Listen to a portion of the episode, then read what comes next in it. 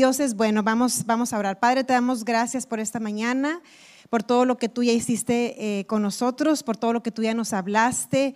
Te damos gracias porque estás aquí, honramos tu palabra, te honramos a ti, Espíritu Santo, y queremos esta mañana, Espíritu Santo, escucharte. Con todo nuestro corazón te decimos que tenemos hambre de ti, que definitivamente no queremos seguir en el lugar en que estamos, que queremos más, queremos conocerte más, queremos aprender más, queremos aumentar en gloria, queremos, queremos aumentar en nuestra relación contigo. Te pedimos que nos des oídos para escucharte, que nos des ojos para verte. Espíritu Santo, que nos des esa revelación que necesitamos, donde tu palabra toma vida en nuestros corazones. Te damos gracias por lo que tú, Señor, tienes ya preparado para nosotros. En el nombre de Jesús. Amén y amén. Bueno, pues eh, el miércoles, creo que no fue el pasado, porque el pasado estuvo Ricardo, pero el miércoles antepasado este, también me tocó pues predicar. ¿Cuántos estuvieron? ¿Cuántos tuvieron este, la oportunidad de escuchar? Bastantitos. Bueno, este, ¿se acuerdan del tema? ¿Se acuerdan de qué hablé el miércoles, el último miércoles que hablé? Eso, ¿quién dijo? Levante la mano. Eso, Erika. Muy bien. Bueno, de ahí, desde ahí ya nos damos cuenta cuánta palabra tenemos en nuestro corazón, nos damos cuenta la manera en que honramos. Por ejemplo, vamos a ver este miércoles pasado, ¿de qué habló Ricardo? Más fuerte. Del propósito. Eso es bien importante. Tú dices, a lo mejor eso que tiene, eso no me hace mejor persona, ni Dios se agrada más de mí, ¿no? Pero eh, con eso nos damos cuenta que estamos poniendo atención, que estamos honrando la palabra que el Espíritu Santo da a esta iglesia.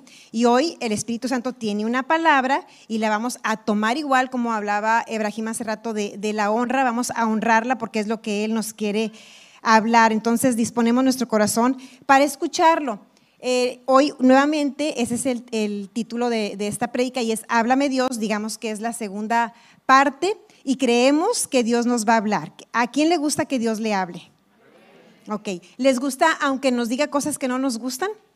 Como quiera les gusta que Dios les hable. ¿Verdad que sí? Siempre es emocionante cuando Él nos habla, ya sea que está, esté con una palabra de ánimo o aunque tenga una palabra, digamos, de corrección, siempre es bueno escuchar a Dios. Y vamos a leer eh, segunda de Timoteo 3, versículos 16 y 17. La Reina Valera está perfecto, podemos basarnos en ella. Y ahí dice que toda la escritura es inspirada por Dios y es útil para enseñar, para redarguir, para corregir, para instruir en justicia, a fin de que el hombre sea perfecto, enteramente preparado para toda buena obra. ¿Ok? Bueno, aquí voy a resaltar algunas cosas y esta porción de la palabra que les voy a dar es como va a ser el fundamento eh, de lo que voy a enseñar, o digamos que es una parte, digamos que lo voy a partir como en dos partes y esta sería la primera. Aquí este, la palabra dice que la palabra, vaya la redundancia, dice que es útil para enseñar, para redarguir, para corregir y para instruir. Por lo tanto, nos damos cuenta que la palabra tiene utilidad, ¿ok? La palabra tiene esa utilidad para nuestras vidas. Y luego nos dice cuál es la finalidad de instruirnos, de corregirnos. Dice que es para perfeccionarnos, ¿ok?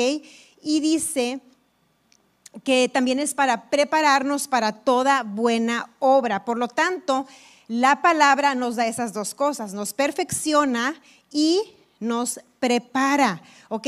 Eso es algo que todo hijo de Dios debe de desear, porque es cierto, como les dije el miércoles pasado, que Dios nos ama y nos acepta como somos cuando llegamos a, sus pies, cuando cuando decidimos entregarle nuestras vidas, pues Él nos amó, nos recibió tal cual éramos, pero definitivamente creo que en todo ser humano natural siempre hay un deseo de superación. ¿Sí? Todos tenemos un deseo de mejorar. ¿Cuánto más cuando ya conoces a Dios? Despierta un deseo de ser transformado, de ser diferente. Eh, creo que eso es, es sano en, cada, en cada persona. Entonces, bueno, la primera parte voy a tratar de irme rápido en esta porque no quiero tomarme tanto tiempo, este, pero dice que, que nos enseña. La palabra de Dios nos va a enseñar doctrina.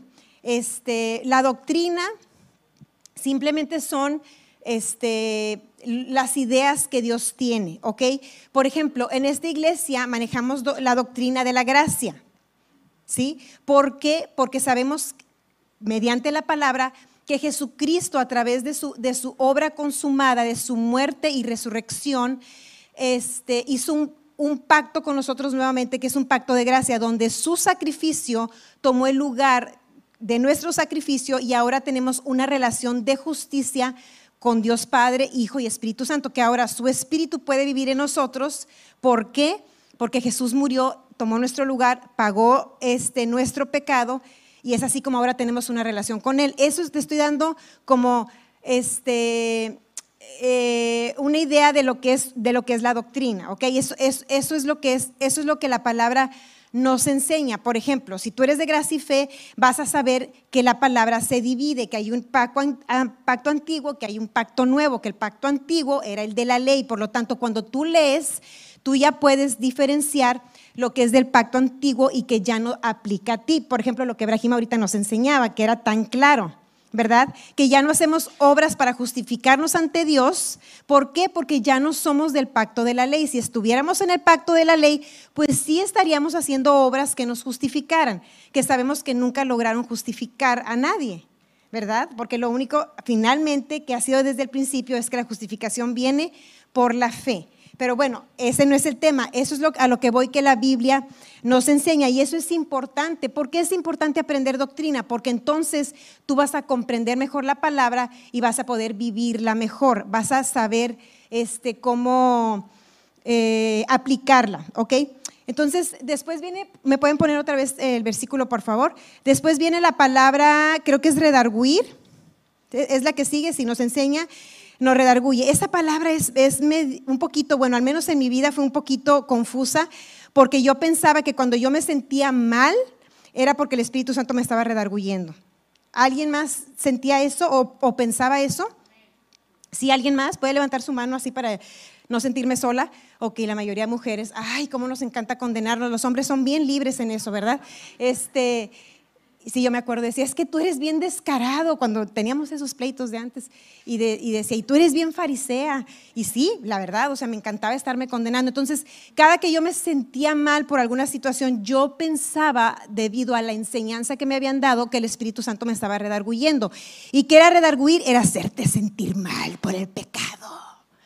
Por lo que tú hiciste, el Espíritu Santo te hace sentir mal te hace sentir pecador, te hace sentir desgraciado, una cucaracha, una nada. Y otro nivel es el que dice, me voy al infierno. Y el Espíritu Santo los, según los está redarguyendo y sienten que se van a ir al infierno. Pero eso no es redarguir. ¿Ok? El Espíritu Santo es positivo. El Espíritu Santo sí nos corrige, sí nos va a mostrar lo que está mal, pero de una manera positiva. ¿Ok?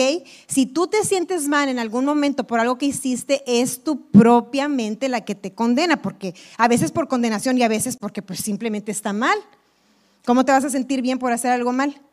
¿Verdad? Pues nos sentimos mal por lo que hicimos, pero es algo a lo mejor emocional, no es este, que el Espíritu Santo nos esté redarguyendo. Redarguir es contraargumentar. ¿Ok? Cuando, cuando dice en la Biblia que, que nos redarguye, que la palabra nos redarguye, es porque el argumento que te va a dar el Espíritu Santo a través de su palabra va a ir contrario a tus argumentos, te los va a derribar.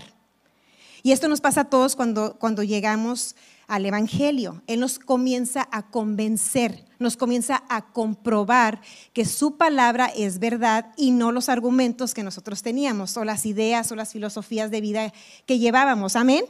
Sí lo podemos ver así. Este, yo me digo, ya en Cristo a mí me ha pasado varias veces que, el Espíritu, no varias, pues muchas veces que me, que me, redarguye.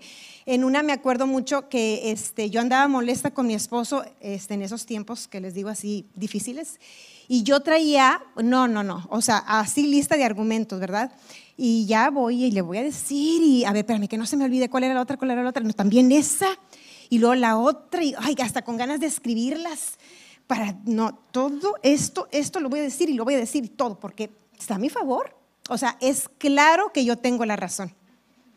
Hermanas, este, entonces me acuerdo que me desperté en la mañana y lo primero que hago es abrir este, la Biblia, la, de la Biblia.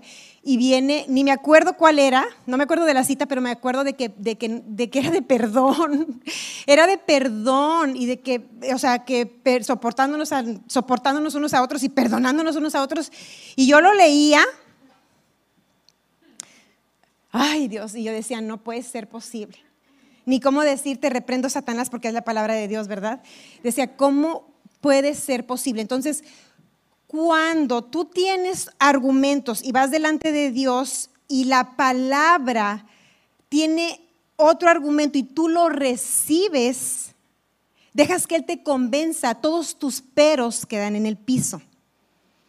Amén. Entonces tú dices, es que la palabra dice esto, y tú dices, pero, y el Espíritu Santo te convence. Y tú dices, pero, y lo otra vez te convence. Pero entonces eso es cuando dejamos que la palabra nos redarguya y eso debe de suceder constantemente en nuestras vidas porque todos traemos todos los días argumentos, ¿sí? Siempre, siempre traemos y en todas las áreas de nuestra vida, eh, como ahorita te di un ejemplo del perdón, pero también en nuestras finanzas, en, nuestras relaciones eh, con nuestro cuerpo, a lo mejor nos duele algo y decimos, Señor, pero, y Él te dice, fuiste sano por las llagas de Cristo, pero me duele, pero él se llevó todo el dolor y siempre va a tener una palabra que va a contraargumentar y te va a beneficiar, va a traer esa perfección que dice la palabra que, que nos da. Entonces también nos corrige, pues ahí no tengo que llevarme mucho tiempo, todos sabemos lo que es una corrección, ¿verdad? Es cuando nos hacen ver nuestros errores, ¿ok? Este, también que nos instruye, pues igual, es, es, enseñarnos, es disciplinarnos, es entrenarnos de manera práctica a través de su palabra. Todo hijo de Dios debe ser entrenado por la palabra. ¿Ok?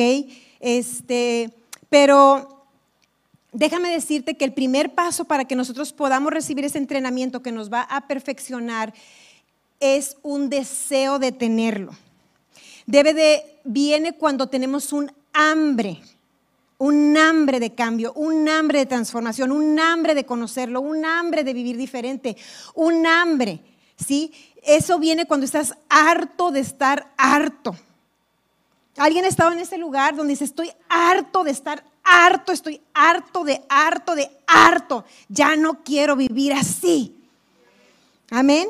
Bueno, eso es lo que se necesita para que la palabra pueda enseñarnos, para que pueda corregirnos y para que logre su objetivo que es perfeccionarnos y prepararnos para las obras que Él ya tiene para nosotros, para ese propósito que Ricardo dijo que tiene Dios para nosotros, es necesario recibir una preparación, pero no es una preparación de ir a un, instituto bíblico, de memorizarte la palabra, sino es de dejar que la palabra nos transforme. Entonces, si tú tienes esa hambre, si tú dices, yo deseo con todas mis fuerzas vivir diferente, yo deseo ver cambios en mi vida, yo estoy harta de justificarme, estoy harta de acomodar las cosas, estoy harta de, fingir, estoy harta de la hipocresía, estoy cansado de, de hacer como que soy, pero no soy. Cuando tú llegues a ese punto es cuando la palabra va a comenzar a transformarte. Entonces,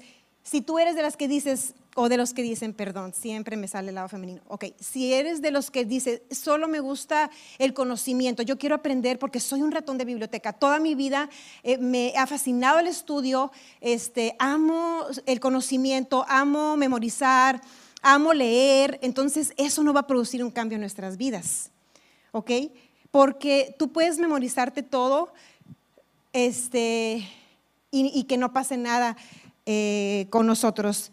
Este, a lo mejor no tienes interés en ser discipulado por Dios, porque cuando nosotros tenemos hambre por la palabra de Dios es porque estamos dispuestos a ser discipulados. Incluso estamos dispuestos a dejar lo que creíamos que era santo. Estamos dispuestos a dejar lo que creímos, lo que papá y mamá me dijeron, mi abuelita que con tanta devoción lo hizo, la religión que con, que con tanto este, pasión me lo, me lo, me lo me lo inyectó. Estoy dispuesta, Señor, estoy dispuesto a dejar todo eso porque yo tengo hambre de ti, de conocerte a ti de verdad. Tengo hambre de la verdad. Este, cuando dices me urge así este, una cirugía de cerebro, una cirugía de corazón, esa, e, es, es, la mejor condición del hombre porque es cuando la palabra va a lograr eh, transformarnos, ¿ok? Entonces, este mensaje es para todos aquellos que quieren más de Dios, que no solo quieren vivir de lo que se alimentan miércoles y domingos, de lo que reciben aquí en esta hora, sino de los que quieren más ¿Quiénes quieren más de, miércoles y domingos? ¿Quiénes quieren más de Dios? Conocerlo más, que te hable en la casa, que te hable en el trabajo, que tú puedas entender lo que otros hablan, que tú puedas vivir. ¿Quieres eso? Que tú puedas vivir la palabra, que tú digas, la palabra es, es verdad en mi vida. Yo no tengo que decirles, vea que te diga el pastor, sino que mi vida va a comprobar, los va a redarguir porque cuando venga la gente con argumentos, mi propia vida va a contraargumentar lo que ellos me están diciendo. Amén. Eso yo creo que, debe ser, debe ser el, el deseo de todo hijo de Dios y sobre todo aquí en gracia y fe. Entonces, si tú sientes que ya no quieres participar de la leche, ya te cansaste de pura leche, tú quieres alimento sólido, tú quieres ese cirlón, es que yo no soy muy carnívora, pero ribeye, un ribeye, ¿verdad? Luego les, luego les puedo decir así que una asesina iban a decir, no hombre, Sofía, un ribeye, si tú quieres así, así el corte, así gruesote, así, bueno, esto es para ti. ¿Hay gente así hoy? Eso, bueno, con esos tenemos. Entonces, si ha pasado por tu cabeza que dices, yo ya debería ser maestro, yo debería de estar enseñando la palabra. Y después de tanto tiempo yo debería estar reflejando la vida de Dios en mí. Esto es para ti. Vamos a leer Salmos 1. Yo tengo hambre de Dios, iglesia. Yo quiero más de Dios. Yo no quiero quedarme donde estoy. Yo quiero ir más, más allá con Él. Yo quiero escucharlo más. Yo quiero verlo más. Yo quiero más y más y más. Yo no me voy a quedar aquí, en donde estoy. Vamos a leer Salmos 1 y dice, bienaventurado el varón que no anduvo en consejo de malos, ni estuvo en camino de pecadores, ni en sigue de escarnecedores se ha sentado. Bueno, primero nos dice quiénes son los bienaventurados. ¿Saben qué significa la palabra bienaventurado, verdad? ¿Qué quiere decir? Ser como. Ser feliz. Bienaventurado es una persona que es feliz, ¿ok? Primero te dice quiénes no van a ser felices, o sea, de esa manera tú no vas a ser feliz. ¿De qué manera? Si tú andas en consejo de malos, si tú estás en camino de pecadores y si tú te sientas en silla de escarnecedores, es decir, de burlones. Si estamos en eso, no vamos a ser felices. Después, ¿qué dice? Dice, sino que en la ley de Jehová está su delicia y en su ley medita en los domingos a las 11.30, porque en alabanza tampoco medito, medito hasta cuando ya me hablan la palabra. ¿Sí? ¿Así dice? No, ay, discúlpenme lo payas, así a veces me pongo. Bueno, dice que de día y de noche. ¿El que sigue? Dice, será como árbol plantado junto a corrientes de agua, que da su fruto en su tiempo y su hoja no cae, y todo lo que hace prosperará. Y yo creo que gracia y fe prosperará. Yo creo con todo mi corazón que fuimos creados por Dios para prosperar que las cosas viejas pasaron y que todas están siendo hechas nuevas. Y yo creo también con todo mi corazón que mucha frustración hoy en este lugar va a quedar hecha polvo, porque la palabra va, a producir transformación en nuestros corazones. Este, sé que muchos cristianos, sé que muchos podemos sentirnos frustrados, podemos sentirnos cansados de no ver resultados. No te voy a preguntar si estás ahí, pero sé qué pasa sé que sucede.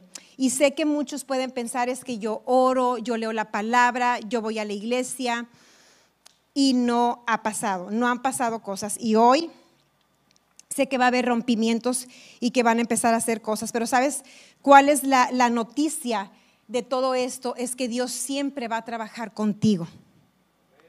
La mayoría de nosotros está deseando muchos cambios en nuestras vidas que tienen que ver con personas, primeramente. ¿verdad? ¿Alguien aquí está creyendo por otra persona?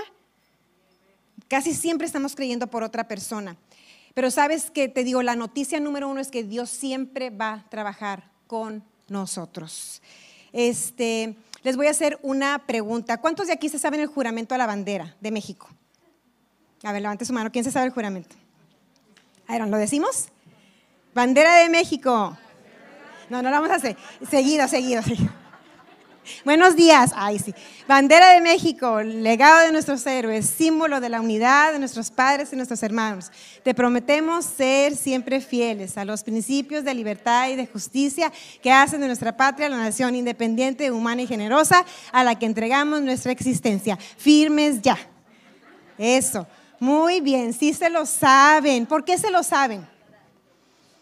Porque todos los lunes lo repetíamos todos los lunes desde el kinder hasta la prepa hicieron que repitiéramos el juramento a la bandera. ¿Alguien le entiende al juramento? ¿Te has puesto a pensar qué quiere decir el juramento? ¿Lo estudiaste, lo desglosaste, lo piensas continuamente? En ese eh, juramento estamos jurando un amor, una entrega, un respeto a nuestra patria. ¿Y verdad que no estamos entregados hacia nuestra patria? No le somos súper fieles a nuestra patria.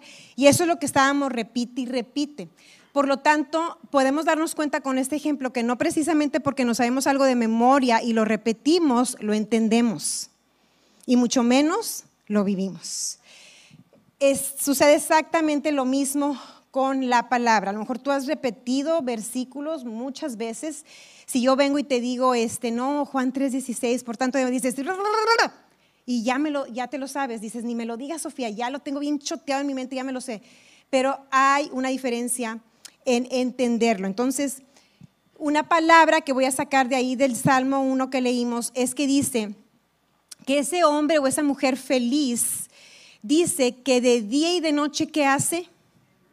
medita en la palabra. No dice que la lee, dice que la medita. Entonces, hay un paso más allá de leer la palabra y es la meditación. Y quiero hablarte del poder de la meditación, ¿ok? Eh, meditar es pensar, es considerar un asunto con atención, con detenimiento. Lo estudias, lo comprendes bien. Ah, hasta el punto donde te formas una opinión sobre un asunto o hasta el punto donde ya puedes tú tomar una decisión. Eso es meditar. Es, es pensarlo mucho, es pensarlo mucho, mucho, mucho, mucho. Es imaginártelo, es estudiarlo, es eh, verlo, es ver la palabra. Y creo que muchos ahí es donde nos quedamos este, detenidos, donde no pasamos de leer la palabra a ver la palabra personalmente. Y al decir verla, me refiero literalmente a verla con imágenes. ¿Ok? Este, cuando tú cantas, cuando estás en la alabanza, ¿estás viendo lo que estás cantando? Es, eso es meditar la palabra, cuando tú comienzas a ver. A veces yo sé que algunos gritamos, a veces tenemos como reacciones en la alabanza y estoy bien segura que esas reacciones vienen por imágenes que vemos, por cosas que vemos en ese momento en el Espíritu y tenemos una reacción a lo que el Espíritu Santo nos muestra, es decir, le da vida a la palabra en nosotros. Entonces, para nosotros meditar la palabra, lo primero es que le demos vida en nuestras mentes. O sea, no nada más leerlo y te lo voy a, te lo voy a explicar así prácticamente. Cuando yo estaba creyendo por, el, por, por mi esposo, por, la, mayoría sabe, este, pues conoce nuestro testimonio, y yo estaba creyendo que Ibrahim iba a tener, nuestro matrimonio iba a tener una transformación y que él iba a, este, a meterse en el propósito que Dios tenía para él, porque él amaba a Dios y Dios lo amaba a él, pero sabía que él estaba, este era el camino y sabía que él estaba fuera del, propósito que Dios tenía para él. Y yo constantemente, mientras yo hacía lo que Dios me estaba pidiendo que hiciera, constantemente yo me lo imaginaba entrando por la puerta de la cocina, yo lo veía. Yo lo veía abrir la puerta y lo veía que decía, soy un hombre nuevo. Y otra vez lo y esto no lo repasé dos veces, ni lo vi una vez en el domingo y me emocioné y me fui a mi casa y nunca lo volví a ver. Pasó, no sé, de perdido pasó unas mil veces. Lo veía y lo veía y lo veía y pasaron años y yo lo seguía viendo. Años literal, no te digo de que pasaron años y fueron dos minutos, años, así. Y yo lo seguía viendo, lo seguía viendo, lo seguía, seguía viendo, hasta que ahora, cada que ese hombre entra por la cocina, pues entra un hombre nuevo. Entonces, tú lees la palabra y al meditarla tú tienes que imaginártela, tienes que verla. Si tú estás creyendo por tu matrimonio, si estás creyendo por tu cuerpo, si dices, es que yo tengo este dolor, yo no puedo caminar, yo batallo para correr. En donde va a empezar la palabra a cobrar vida es dentro de ti, empieza a verte corriendo. Empieza a verte haciendo lo que no puedes hacer. ¿Por qué? Porque así dice la palabra. Y si yo nada más la leo, no dejo que esa palabra se haga vida dentro de mí, la limito. Y, eso es lo que no deja que haya ese rompimiento, que yo pueda después vivir lo que yo ya vi. Y sucede en todas las áreas de nuestras vidas. Cuando nosotros estamos orando algo, hay que imaginarlo, hay que verlo. Dios así fue con Abraham, le dio de muestra las estrellas para que él tuviera una visión para que él pudiera ver dentro de él cuántos hijos iba a tener, le dio el ejemplo de las estrellas. Le dijo, mira, así van a ser los hijos que tú vas a tener. Y dejemos que la palabra haga eso en nosotros. Aquí dice la Biblia que meditemos de día y de noche. Mi pregunta es, ¿será que Dios quiere que estemos despiertos toda la noche pensando en la palabra? ¿Será posible vivir así día y noche despiertos? No, el cuerpo físico necesita un descanso. Pero hay un subconsciente que puede seguir imaginándose las cosas y no sé si te ha pasado.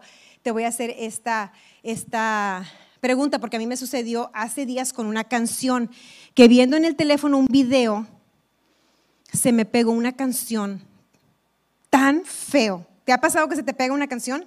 Que no podía dejar de cantarla en mi cabeza. La canté todo el día. Entonces me dormí y en la mañana que me desperté, lo primero que vino a mi cabeza fue esa canción. Y dije, ya no quiero pensar en esa canción, está bien pegajosa, ya no quiero pensar en esa canción. Y como todo el día la estuve cantando, ¿qué hice yo todo el día con la canción? Medité. Estuve meditando, la estuve pensando, la estuve repitiendo, la estuve cantando. O sea, ahí me mantuve.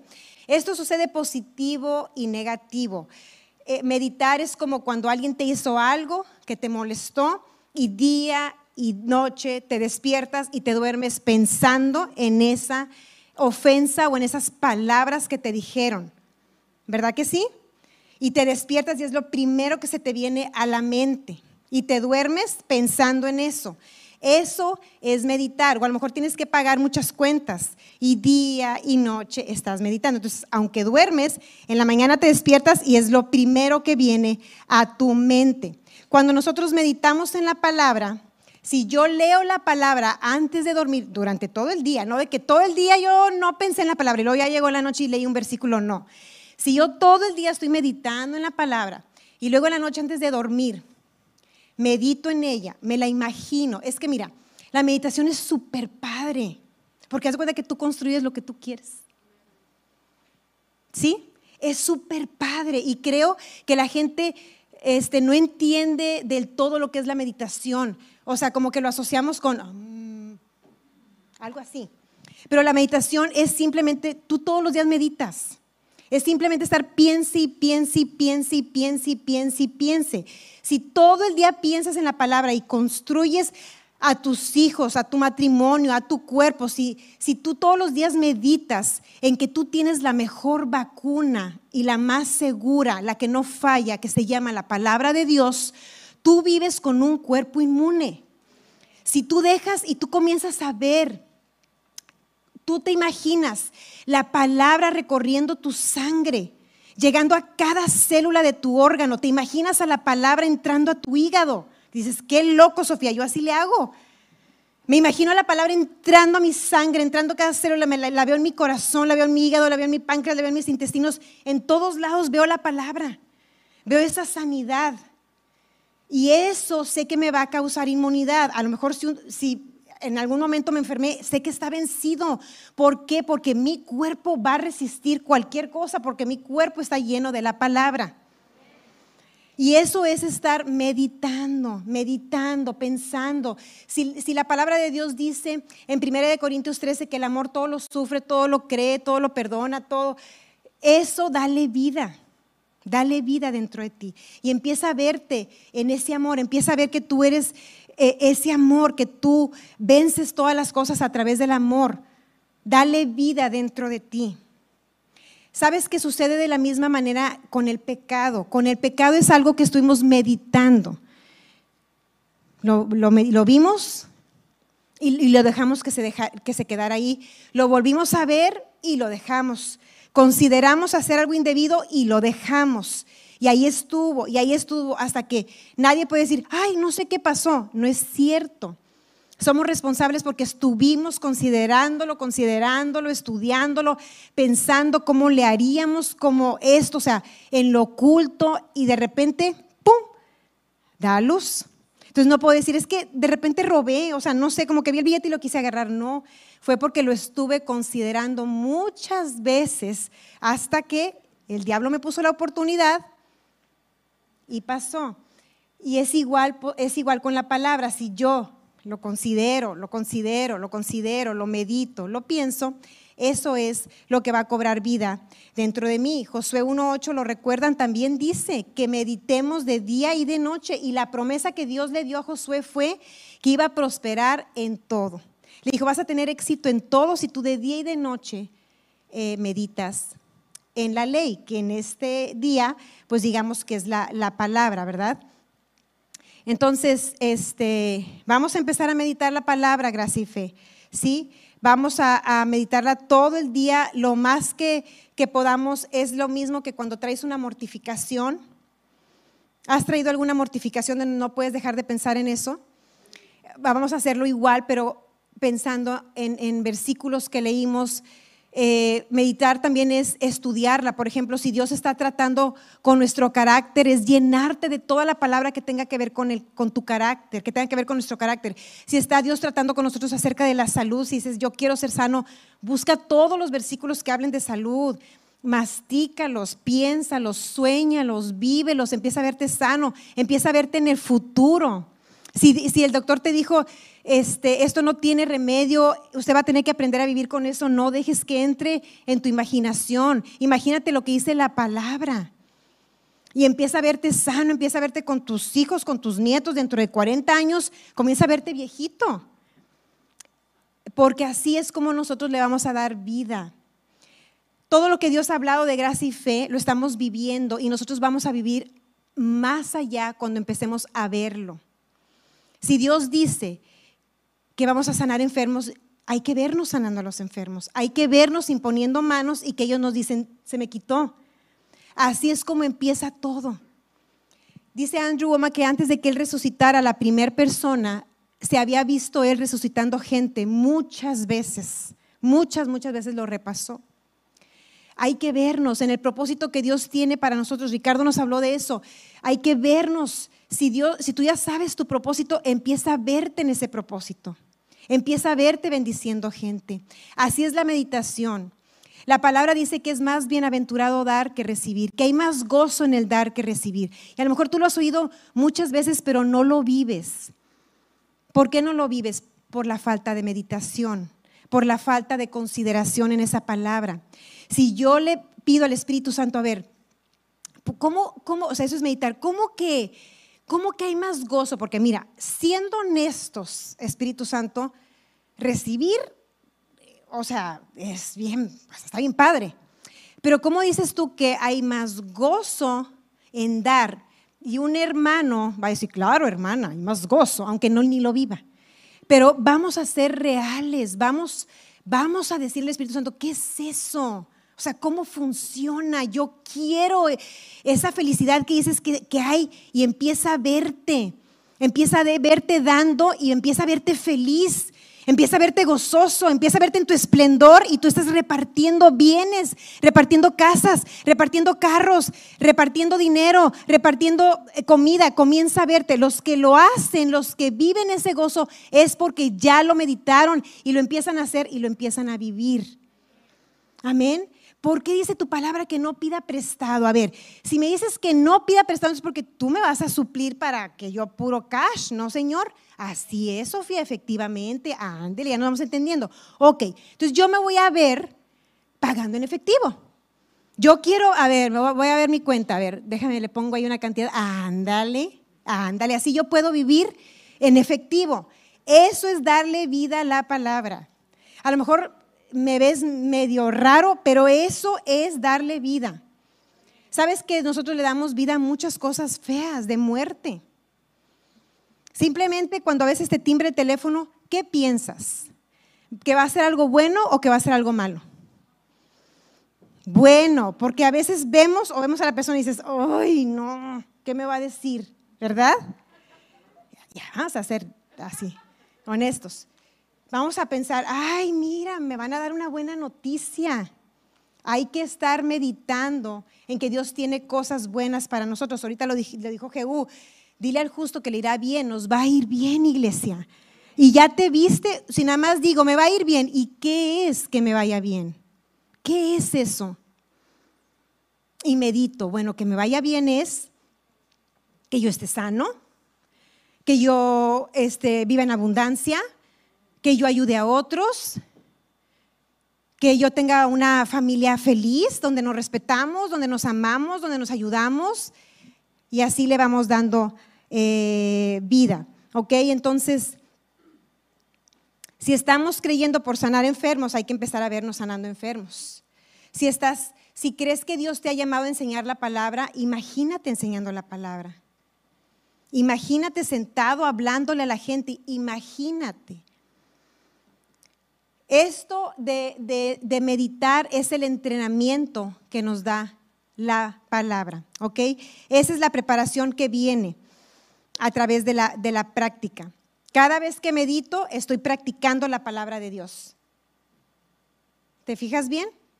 Cada vez, como, cuando, como con el ejercicio, cada vez que tú practicas los ejercicios, te estás entrenando, te estás haciendo más fuerte. Cada vez que tú meditas la palabra, estás practicando, estás ejercitando la fe, estás ejercitando la gracia, estás ejercitando el amor, estás ejercitando la palabra. Jesús dijo, Él no dijo, este, eh, santifícalo, Señor. O sea, hazlos más santos. Eso es lo que se refería Jesús cuando oró por nosotros. Dijo, hazlos más santos a través de la oración. Hazlos más santos a través de congregarse. ¿Qué dijo Jesús?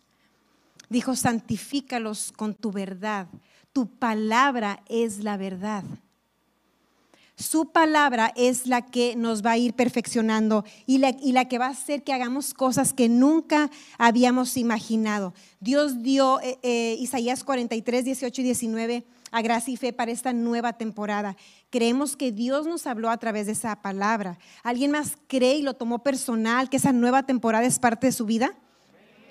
Ok, entonces en esa palabra eh, dice, me la ponen por favor, Isaías 43, 18, bueno, el 19, dice que ya nos acordemos de lo pasado, y luego ahí dice, este, dice que Él está haciendo algo nuevo y que dice, dice, ya salió a la luz, no la conoceréis, esa palabra conoceréis es, no la ves, de hecho creo que en la NTV dice, no la ves, y si Dios te dice, Norma, y es algo nuevo, no lo ves y tú dices, la verdad no estoy viviendo nada nuevo. ¿A qué se refiere con no la ves?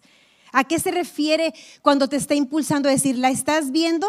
A que tú la veas aquí y aquí. Comienza a ver las cosas nuevas. Si tú estabas buscando que Dios te hablara, ya Dios lo está haciendo en este momento. Dios te está hablando, iglesia empieza a ver esas cosas nuevas, empieza a ver esos caminos que se abren como dice ahí en esa palabra. Empieza a ver agua en el desierto. En, en el área más seca de tu vida comienza a ver esa agua. Comienza a ver que las cosas están tomando vida. Comienza a ver ese matrimonio vivo, comienza a ver ese sueño cumplido, comienza a verte con más hambre de Dios. Si tú dices, es que no, yo soy medio así, o a lo mejor ni cuenta te das, pero Dios tiene mucho más para nosotros. Empieza a verte con hambre, empieza a verte que eres de los primeros que llegan, de los que adoran con más ganas, de los que estudian la palabra. Si en este momento no la estás estudiando, empieza a verte a ti estudiando la palabra, empieza a verte hambriento. Y después tu confesión va a cambiar y tú lo vas a comenzar a vivir, vas a cumplir tu propósito, iglesia. Amén. Entonces vamos a ponernos de pie, si alguien me ayuda, Mike, con el piano, por favor. Y yo te voy a dar un tiempo, voy a dejar que el Espíritu Santo te ministre, porque yo quiero que ahí en tu lugar tú comiences a meditar. Comienza a meditar la palabra.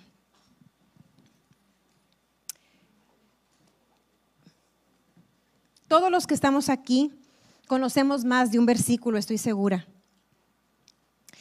Deja que el Espíritu Santo le dé vida dentro de ti. Tú comienza a darle forma. Yo tengo un testimonio que comparto muy seguido porque para mí fue muy poderoso y Sofi también lo ha compartido en su momento porque en una ocasión ella estaba enferma y ya llevaba dos días que no podía sentirse bien. Orábamos por ella, orábamos, declarábamos la palabra y no se sentía bien. Y estaba en tiempos de competencias y era este, muy exigente que ella estuviera yendo a entrenar. Y tú sabes, para un deportista que está metido en eso, es tan importante cada entrenamiento, no quieren perderse ni siquiera uno. Y orábamos y no pasaba nada. Y un día eran como las 3 de la tarde y el entrenamiento era las 4 y ya llevaba dos días así, ese era el tercer día.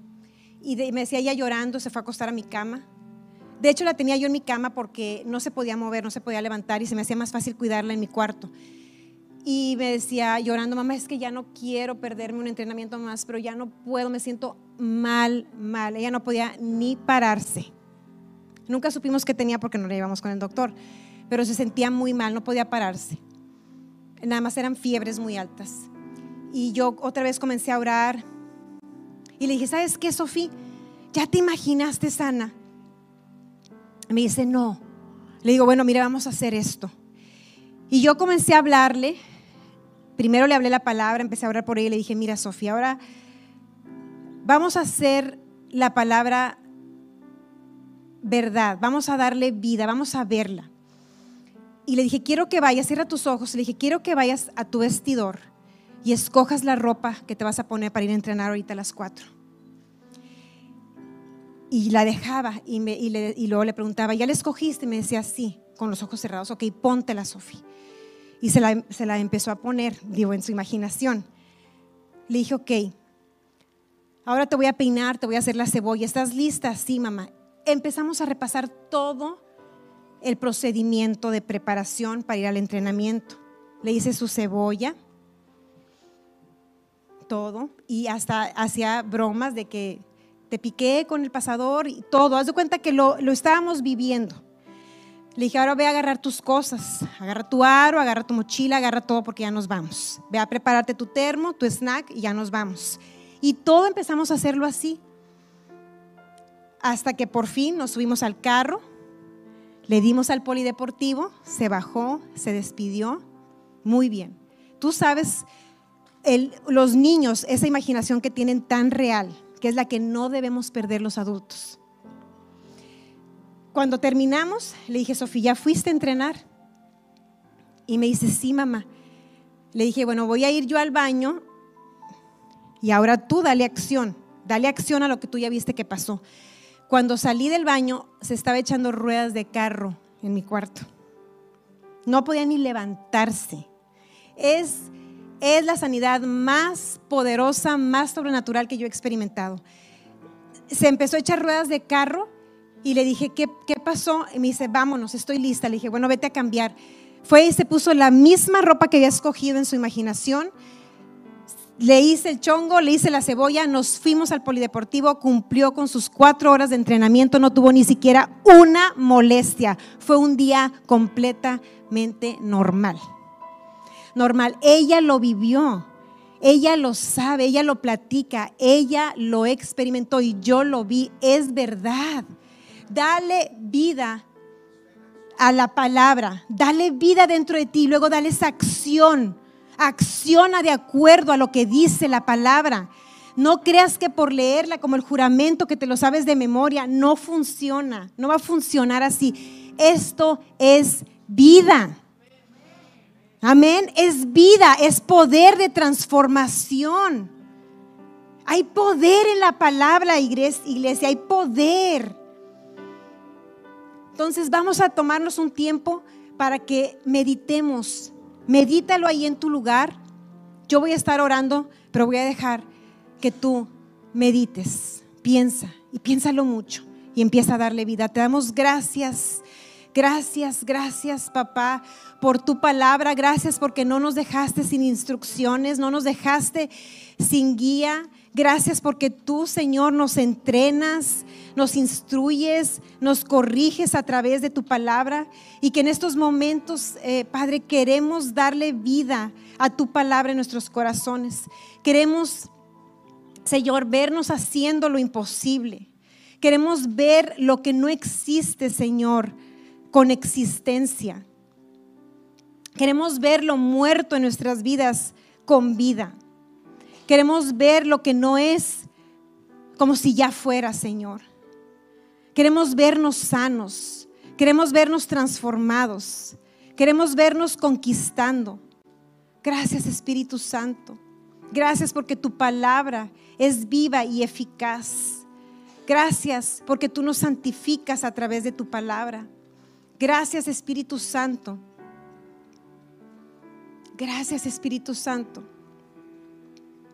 Gracias, gracias. Ahora estás haciendo lo que no podías hacer, iglesia. Ahorita estás viendo lo que nunca antes habías visto. Si tú eres adicto a algo, ahora empieza a verte libre de eso. Empieza a verte como una persona normal. Ha habido momentos en que has dicho, ya quiero ser normal. Ya no quiero depender. Bueno, empieza a verte sin dependencias. Si eres una persona que continuamente se siente solo, empieza a ver cómo Jesús está contigo. Deja que Él rompa tu argumento de que necesitas a alguien para ser feliz. Empieza a imaginarte solo, solo con Cristo y completamente pleno, completamente lleno, enteramente feliz, sin falto de nada. Gracias Espíritu Santo, porque eso dice tu palabra. Si tú ahora tienes un dolor que te impide hacer lo que te gustaría hacer o te has conformado a vivir de acuerdo a lo que ese dolor te permite hacer, ahora es el momento para que empieces a verte libre. Empieza a verte libre, empieza a verte sin dolor y haciendo lo que no podías hacer. Si eres de los que la comida los atrapaba y decías, no puedo parar de comer, empieza a verte diciendo que no. Empieza a verte con dominio propio. Empieza a verte controlado. Empieza a verte disciplinado. Empieza a verte lo que la palabra de Dios dice que tú eres. Si tú estás creyendo por sanidad, por tu ministerio, empieza a verte sanando enfermos, empieza a verte en tu ministerio, empieza a verte haciendo lo que Dios te dijo que, hicieras. Empieza a verte con ese ministerio que tiene éxito, que eres guiado por el Espíritu Santo.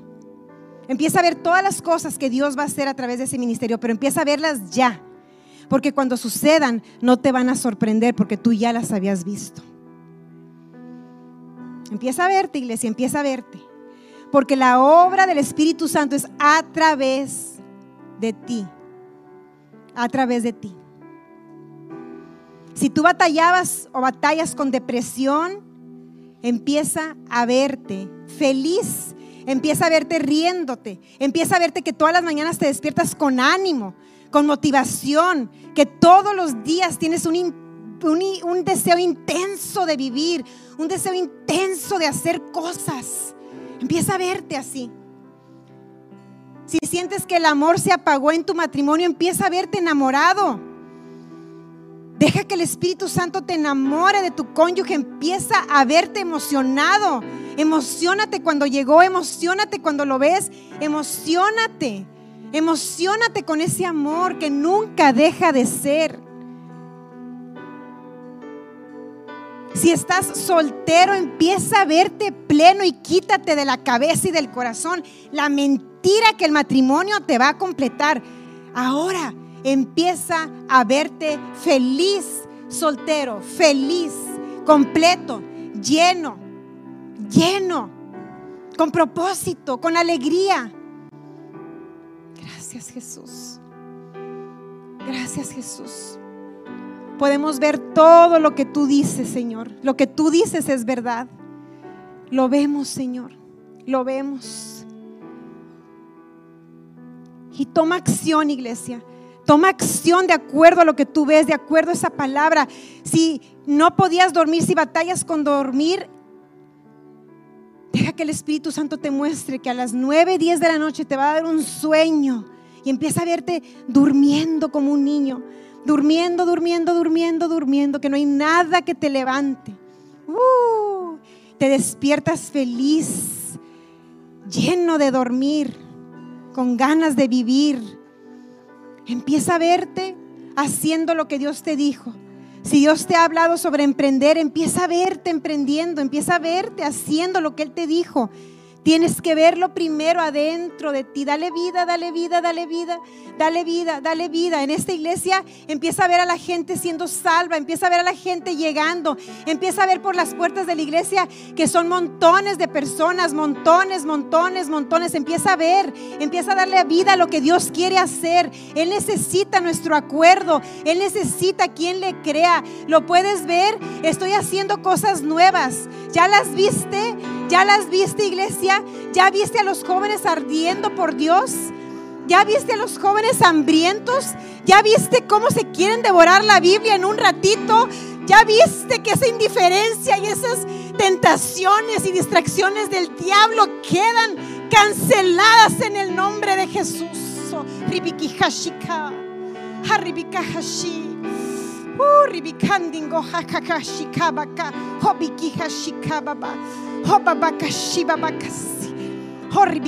Sababakasi, hobibikambabako, habibiko babakashi, hambinga hasibaba, hobibikanribikizika. Uh, avivados, avivados, hambrientos, hambrientos, quieren más. Veo una iglesia hambrienta. Veo una iglesia que quiere más. Veo una iglesia rendida. Veo una iglesia que deja de poner pretextos para meterse con Dios. Veo una iglesia con hambre, con hambre, con hambre, con hambre. Veo una iglesia que trae toda su vida a los pies de Jesús. Entregan todo, entregan todo, entregan todo. Entregan todo y Jesús sonríe. Iglesia, entrega todo, ya cállate con tus pretextos, ya cállate. Entrega todo. No ves lo que Dios quiere hacer. Oh, ribibikisha babakasi babako bibikishi. Oh, Oh, babakashi, porque el Espíritu Santo nos anhela celosamente.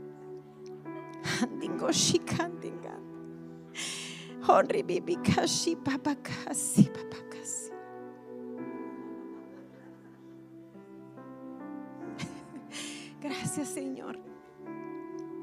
Gracias, Espíritu Santo. Gracias por tu palabra.